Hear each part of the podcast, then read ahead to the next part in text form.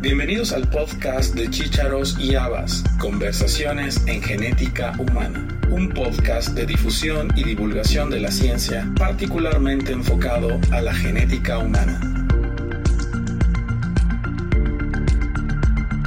El doctor Juan Jorge Palacios Casados es médico genetista, adscrito a la Clínica de Genética Psiquiátrica y Psiquiatría Perinatal Instituto Nacional de Psiquiatría Ramón de la Fuente Muñiz en la Ciudad de México. El doctor Palacios Casados es especialista en genética de la conducta y le hemos invitado para hablar en estos episodios finales de la segunda temporada del podcast sobre las bases genéticas del género y sus diversidades.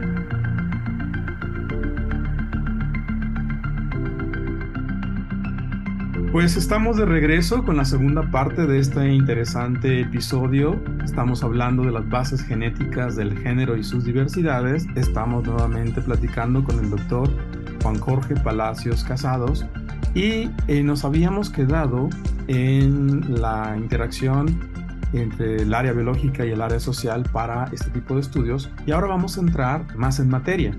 Ya definimos lo que es el género, ya hablamos de identidad también hablamos de diversidad y ahora vamos a hablar de si existen o no genes asociados a género y a identidad de género. ¿El género está en los genes? Si no, hay genes, están validados, eh, están descubiertos, es categórico que sí hay. Creo que con esto podemos empezar esta segunda parte del podcast, Jorge. ¿Qué te parece? Perfecto, encantado. Muchas gracias nuevamente por tenerme. Y bueno, vamos a retomar desde donde lo dejamos. ¿Va? Entonces, como ya habíamos mencionado, se puede estudiar géneros y toda la diversidad de género si yo tengo definiciones adecuadas para hacer tamaños de muestra suficientemente grandes. Esto no está en discusión y así se hace en el mundo.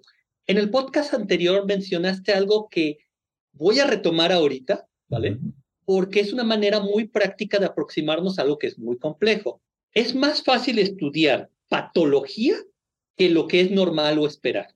¿vale? Entonces, algunos de los trabajos que voy a mencionar el día de hoy van dirigidos hacia disforia de género, ¿vale?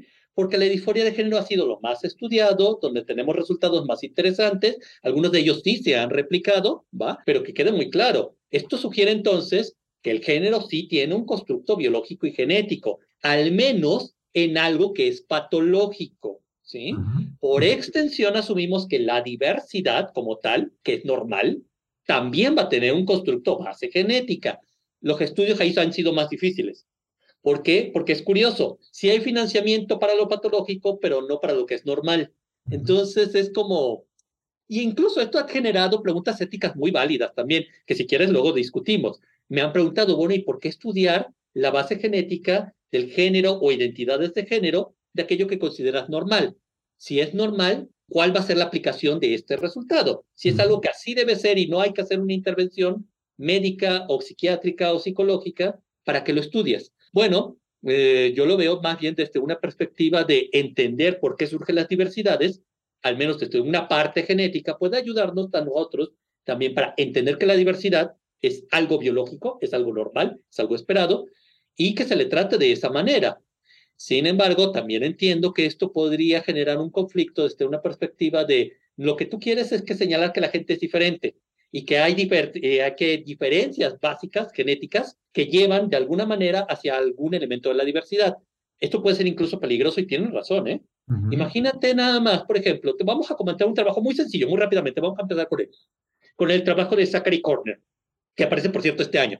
Este trabajo en el Journal of Psychiatry aparece publicado y se dirige específicamente a disforia de género. Y lo que hacen es muy interesante porque le da una dirección a buscar todas las anormalidades. Utilizan una cantidad de herramientas impresionante en el trabajo y les permite buscar anormalidades cromosómicas, hacen secuenciación y lo aterrizan en las vías que ellos creen más ligadas con la base o la etiopatogenia, lo que sabemos, de la disforia de género. Entonces, no es sorpresa que mucho de su trabajo va dirigido hacia aspectos de neurodesarrollo, identidad de género, incongruencia de género, disforia de género, y al final lo aterrizan hacia una perspectiva hormonal, como mencionábamos en el podcast anterior. Entonces, como muy fácil para hacer la asociación.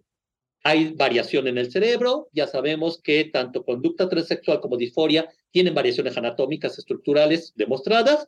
Vamos a buscar factores hormonales relacionados con ello. ¿va? Entonces, ¿qué encuentran al final del día?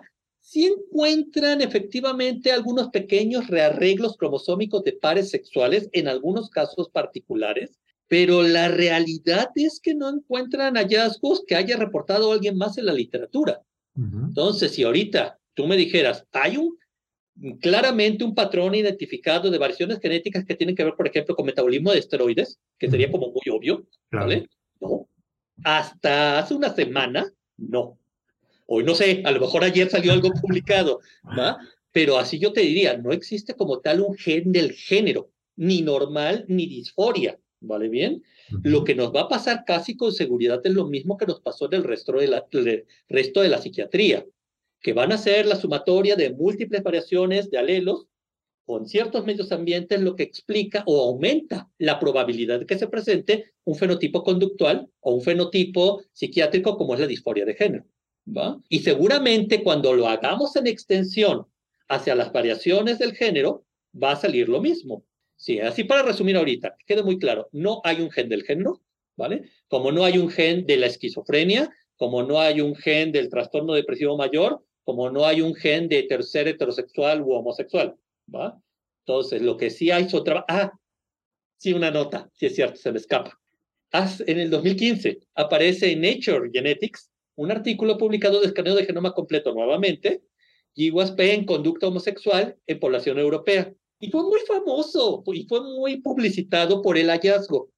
Los autores encuentran que hay variaciones del cromosoma X que parecen asociarse efectivamente con que un individuo tenga una orientación sexual, eh, orientación homosexual. ¿Vale bien? Pero lo que es bien interesante, y la comunidad fue muy interesante LGBT en Europa, porque hizo como camisas y pancartas de gracias mamá por el cromosoma X. Exacto. Entonces fue como, a mí se me hizo muy simpático, se me hizo, pero hasta ahorita no ha sido replicado fuera de Europa, ¿vale? Y la otra que también, bueno, supongamos que efectivamente, como yo creo que sí, sí va a haber variaciones genéticas evolutivamente heredadas que aseguren que aparezca una característica de orientación, porque es muy práctico, no somos la única especie con conducta homosexual, ¿va? Entonces, esto debe sugerir que hay un mecanismo genético y evolutivo que asegura que aparezca en otras especies y que tiene que tener algún tipo de explicación o lugar. Para retomar, no existe el gen homosexual, ¿eh? eso es como igual, no existen los genes hasta ahorita específicos de diversidad. Lo que vamos a estar observando, y a partir del trabajo de Zachary Corner, que era muy claro, algunos rearreglos o algunas variaciones van a correlacionar en algunos grupos, no en otros. Y seguramente lo van a hacer con ciertos medios ambientes y ciertas características ambientales. ¿Vale bien? Que me parecía obvio el resultado. Honestamente, cuando lo vi primero fue decepcionante, pero luego dije, ¿por qué? O sea, no va a existir esto del gen D.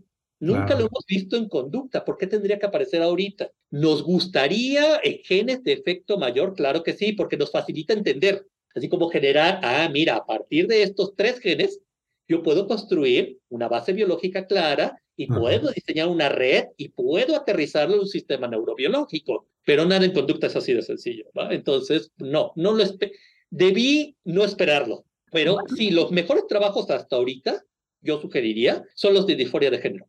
Si les interesa el género y la base genética del mismo, empecemos por disforia, que es lo mejor estudiar. Muy bien clasificado, tamaños de muestra adecuado, buenas muestras, y empieza, empezamos a ver resultados interesantes. Pero estamos muy en pañales. Si psiquiatría y conducta normal está en pañales, género y diversidad aún más en pañales. Algo de lo que no hemos hablado, Jorge, y creo que sería importante em, aclararlo, ¿sabemos cuál es la frecuencia de la disforia de género en nuestras poblaciones y si esto ha cambiado con el tiempo?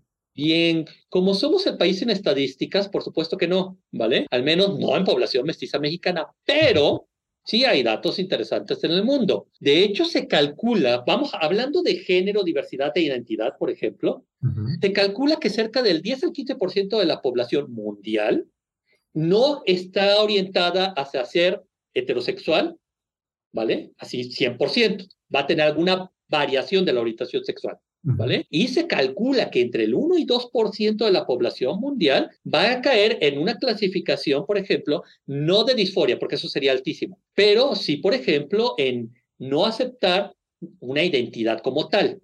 Es decir, queer, flexible, etcétera, ¿vale? Fluido, ¿va? Entonces, No, no binario, ¿vale? Que no es lo mismo, pero es cierto. Por ejemplo, en un género fluido, en este momento puedo identificarme más con un género, pero después con otro.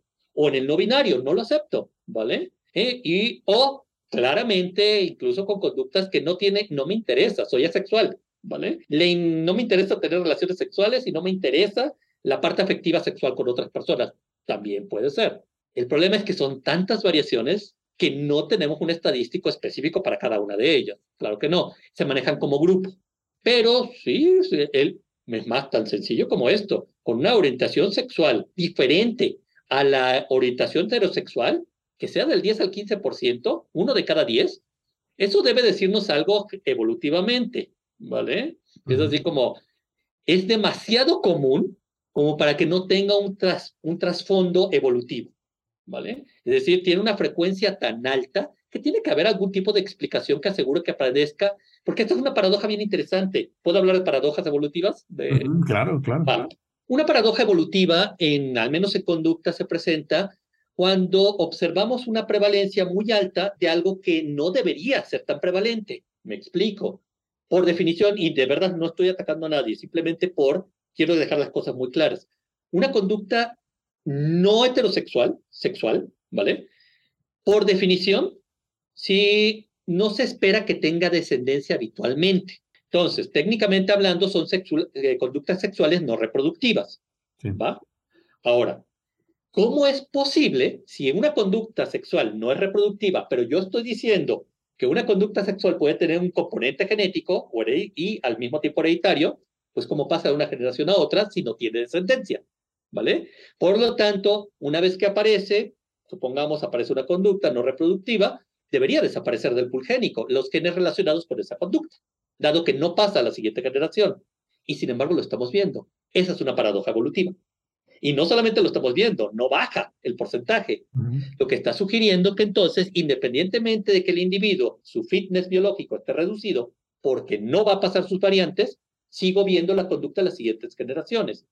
Esa es una paradoja evolutiva. Entonces, esta paradoja, al menos en conducta homosexual, ha sido muy discutida de cómo puede tener un componente genético si no pasa habitualmente a la siguiente generación debe haber otra serie de mecanismos moleculares que lo expliquen, ¿vale? Y recordando que los mejores modelos para explicar esto no vienen de este, yo sé que esto no nos va a gustar porque el título del podcast, pero eh, no vienen de trabajos mendelianos y mucho menos darwinianos, ¿vale? Los mejores modelos para conducta son neodarwinismo, sin ninguna duda, en el cual se plantea que efectivamente hay leyes de herencia, que así seguimos, clásicas, pero que no siempre son el mejor modelo para explicar la alta prevalencia de un alelo y su conducta relacionada. Ejemplo, en el neodarwinismo, el objetivo básico es que sobreviva la especie, no el individuo. Al menos eso lo plantea. Entonces, si un individuo con cierta combinación de alelos en un medio ambiente tiene una conducta sexual no reproductiva, y eso teóricamente no le favorecería al individuo para pasar su linaje genético. Sin embargo, las variantes alélicas también relacionadas con esta conducta, pero en menor proporción que tengan otros individuos que sí se van a reproducir, les llegan a ser beneficiosas, sorry, se van a quedar. ¿va?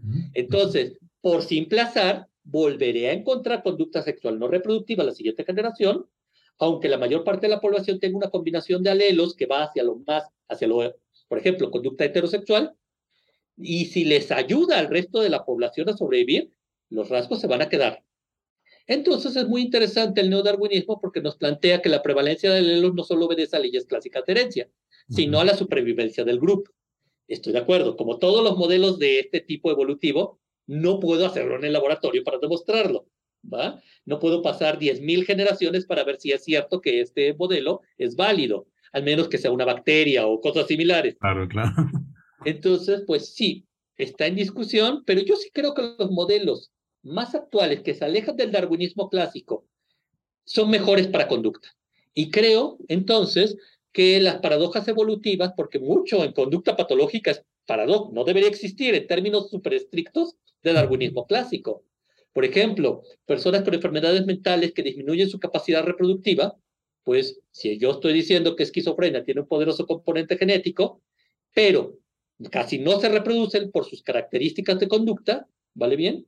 Pues los genes y variantes asociadas a esquizo deberían desaparecer eventualmente del pool génico. Y no es así. El 1 al 2% de la población mundial, independientemente de su medio ambiente, siguen reuniendo criterios para trastornos esquizofrénicos. Entonces, quizá la esquizofrenia entonces tiene un porqué evolutivo y tiene un porqué que seguimos viéndola. claro, ¿va? Y yo creo que los géneros y las diversidades de género van a caer en la misma categoría, ¿vale? Hay un porqué evolutivo de por qué las vemos, por qué se siguen presentando, ¿vale bien? Y por qué se siguen conservando. Pero sí quiero regresar al punto que no hay un gen de una conducta. Pero ahorita que hablas de evolución es interesante, porque la evolución no la podemos explicar tan fácilmente ni tan rápido.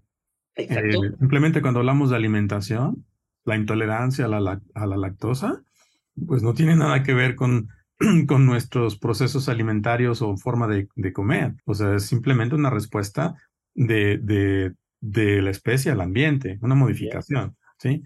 Probablemente por ahí vayamos, o sea, todavía no, eh, todavía no llegamos a entender ese modelo.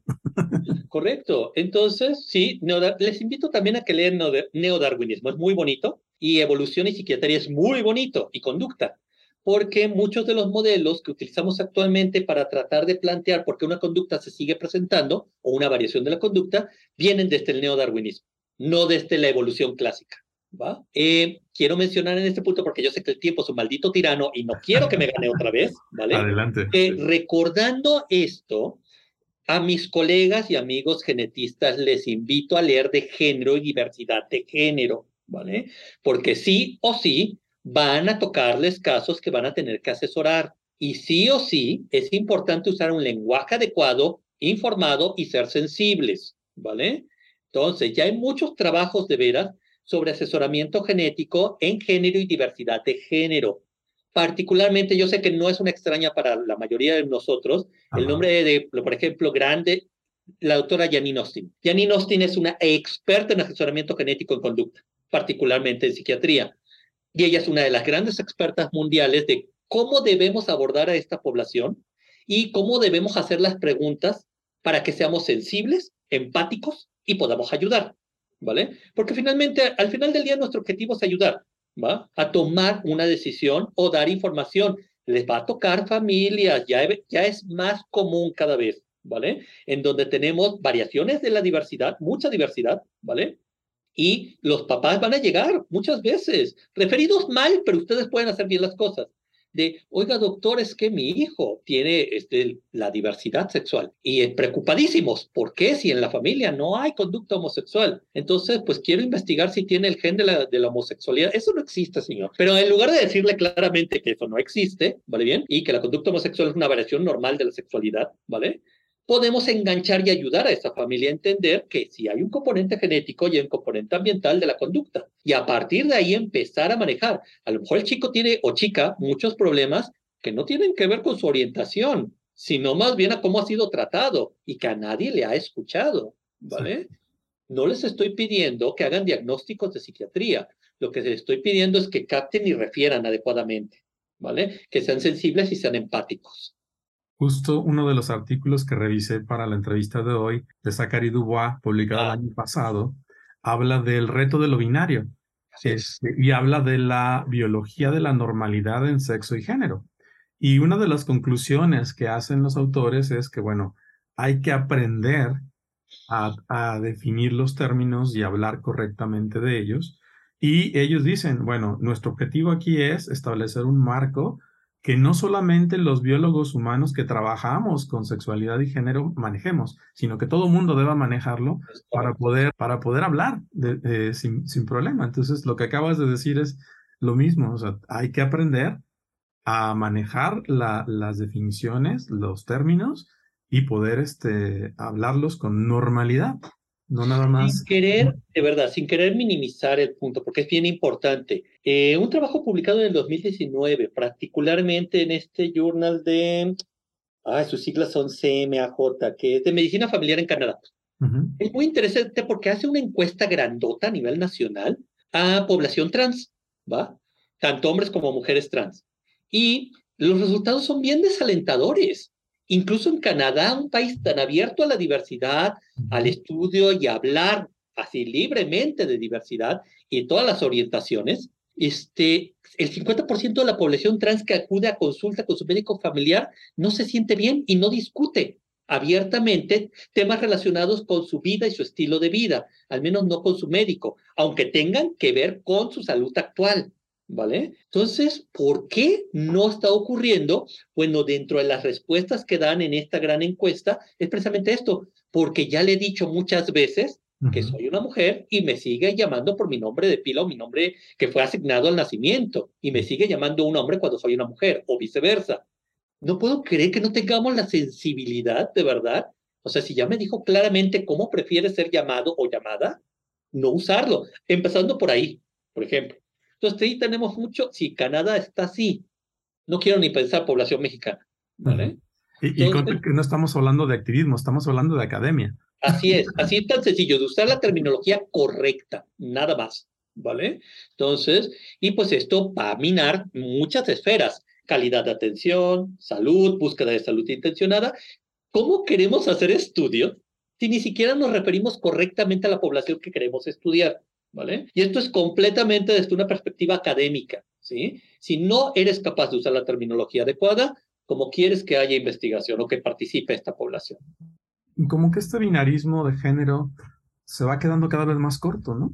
Ah, a mí la verdad es que me da gusto incluso escuchar a mis alumnos actualmente que no tienen ningún problema, ¿vale? Y que hasta se ve como algo, pues bueno, si existe lo que llamamos evidentemente dimorfismo sexual, pero si yo me refiero a sexo biológico es porque estoy estudiando esa característica particular. No voy a encerrar en mi dimorfismo a mi género, ¿vale? ¿Por qué? Porque como bien dice la doctora Junger, hay muchas variaciones en el género que es cierto que nace como un constructo social, pero que ya hemos visto podemos también ver desde una perspectiva biológica. Entonces, sí, me parece que quedarse con estas categorías dicotómicas es quedarse muy corto, cuando hay mucho que podemos hacer mucho más rico en investigación. Fíjate, hay un artículo también que habla sobre los retos eh, del binarismo de género. Y obviamente empieza primero definiendo pues que el género y el binarismo es una variable continua no categórica. Correcto. Si lo entiendes de esa forma, puedes abarcar y entender y procesar más información. Y bueno, también establecen que esta este definición de binarismo de género, pues es cultural, es maleable. Correcto. Y también este, tiene eh, significancia biológica y, y, social o cultural. Entonces, hay cosas que debemos entender, que debemos entender, no aceptar, entender que existen. Exactamente. Y, este, y, una vez que entendemos y que vemos que la diversidad existe, pues va a ser más fácil poder abordar procesos biológicos, procesos médicos o procesos sociales. Correcto, y proponer modelos, que es, de verdad, no es tan, bueno, no debería ser tan difícil. De verdad no debería romper nuestras ideas preconcebidas y paradigmas que tenemos muy arraigados y de que hay un mundo más allá de lo que yo he aprendido. Que, por supuesto, o sea, la información debería actualmente permitirnos pensar más allá solamente de machos y hembras de la especie. Totalmente de acuerdo. Eh, me gustaría eh, enlistarte estos cinco retos que ellos proponen y que discutamos si quieres alguno de ellos. ¿sí? Y este es un artículo que se publicó apenas en 2019, que como mencioné dice el futuro del sexo y el género en psicología, cinco retos para el binarismo de género. Ellos, dentro de todo el artículo, definen estos cinco no como los más importantes, sino mm, como los que encontraron o y de, alguna manera este, los que quisieron discutir. Estas fuentes de evidencia incluyen hallazgos de neurociencia que refutan el dimorfismo sexual del cerebro humano la neuroendocrinología de la conducta, los hallazgos de neuroendocrinología de la conducta que retan la noción de sistemas hormonales sexualmente dimórficos, no sobrelapados y genéticamente eh, fijados o fijos. Hallazgos psicológicos que resaltan las similitudes entre hombres y mujeres. Investigación psicológica en individuos transgénero y no binarios. Identidades de, de individuos transgénero y no binarios y sus experiencias, y la investigación del desarrollo que sugiere que la tendencia, la tendencia para ver al, al género y al sexo como, como lo mencioné, como, una, un, como algo significativo, culturalmente determinado, pero también maleable. Entonces, está cambiando la perspectiva eh, de este abordaje. Quiero tomar un punto particularmente de lo que ahorita mencionaste. Es bien interesante que el hallazgo se sigue repitiendo, que no existe desde un punto de vista conductual y de análisis neurobiológico, ¿vale? Un cerebro exclusivamente masculino y un cerebro exclusivamente femenino, que no se traslapan o sobreponen. Eso no es cierto, no existe, ¿vale bien? Entonces lo que estamos viendo en realidad es un continuo, ¿vale bien? Y este continuo tiene diferentes niveles en donde puede cuadrar mejor. Entonces, quitarnos de la idea, ah, si los hombres tienen un cerebro así, las hembras tienen un cerebro así, y por lo tanto hay ciertas conductas que solo son de hombres y conductas que solo son de hembras, la evidencia científica es clara al respecto. No, no es cierto, no funciona así. Claro. Y, y, también es algo que vamos aprendiendo culturalmente, ¿no? o sea, este modelo que nos, que nos inculcaron desde antes de nacer y que considerábamos que era normal, pues en realidad no lo es. Simplemente Qué interesante tópico que acabas de mencionar. Se nos enseña desde antes de nacer, sí. No podría yo estar más de acuerdo, porque donde naces ya vas a tener un background que automáticamente va a influir y va a moldear gran parte de quién soy y cómo pienso hasta cierto punto. Quiero tomar esto porque esto es interesantísimo. Sí, cierto, es bien válido decir, yo no sabía de esto, no tenía idea de esto, esto se vale. Lo que no se vale es que diga algo como, ah, pues esto es lo que yo sé y no me importa la evidencia científica en este punto disponible, con esto me caso porque es lo que me enseñaron y así me voy a morir. Híjole, llévatelo a terapia porque estás muy malito. Porque para algunas cosas, cuando te muestran la evidencia, si dices, ¿sabes qué? Hay más allá de lo que yo pensaba, pero con esto no. Porque el género y la identidad de género y las variaciones de género es bien interesante, es un tema que por algún motivo es una especie de tabú la discusión al respecto. Y como socialmente no recibe apoyo como otras áreas, automáticamente se relega y no hablamos de ello y no lo discutimos. Yo les invito a discutirlo. Y se vale tener dudas. Se vale decir, oye, no entiendo este concepto, o para mí es nuevo. Por supuesto que es válido, ¿sí? Porque además estos conceptos, conforme van apareciendo nuevas características, también cambian, ¿eh? Y como todo en conducta, se van a ir adaptando a los nuevos hallazgos. Entonces, es muy válido decir, ¿sabes qué? No sabía de esto. Es muy válido decir, desconocía que existía el término fluido, ¿va? Ahora, lo que sí es importante es que yo investigue de qué va. Y lo importante es utilizarlo correctamente. Claro. Y bueno, también voy a meterme un poquito en un tema espinoso. Eh, más que un tema tabú, también es un tema político, mm. ¿sí? con la supuesta ideología de género y la imposición de una ideología de género estamos tratando en este podcast de, desmitificar esto. No estamos hablando de activismo político de ningún tipo. Simplemente estamos hablando de cuestiones que existen y que debemos aprender a, entender y estudiar, si queremos estudiarlas, obviamente. Eh, eh, pero sí creo que también este, esta politización del tema eh, bloquea también un poquito el, el poder este, acercarse a él, o sea, eh, más el tabú. Entonces ya entraste en un tema del cual no se habla. Mejor no hablo para no meterme en problemas o mejor no lo digo por, para no ser políticamente incorrecto. Entiendo.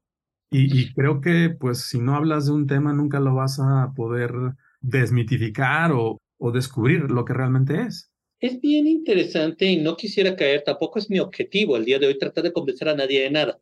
O sea, como diría mi terapeuta, es el trabajo de los terapeutas, ¿vale? Bien, y de cada persona de forma individual.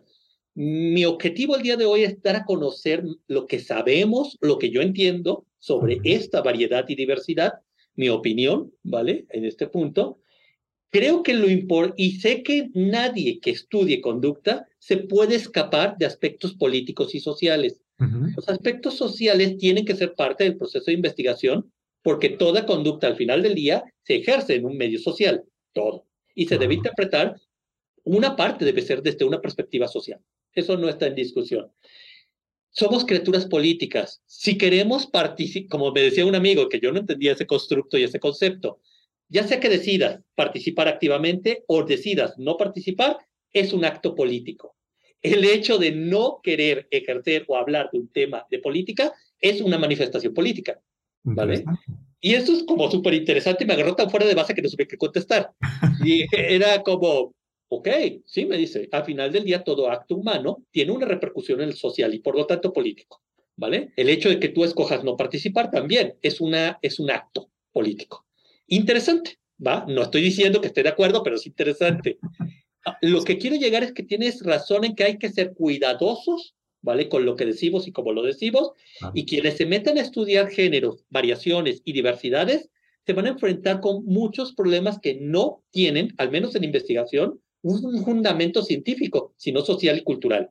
Y por aspectos políticos, sí, totalmente de acuerdo. Por eso es un área que no ha avanzado tanto como quisiéramos, porque hay N, bueno, N situaciones no voy a hablar de personas específicas, pero sí en situaciones que pueden complicar que una persona realice un trabajo de investigación sobre diversidad o ideología, ¿vale? Entonces, no es mi objetivo, ¿vale? Porque en este, este no es un, no es el momento ni el medio para hablar de activismos, ¿vale? Para eso hay medios y lugares específicos.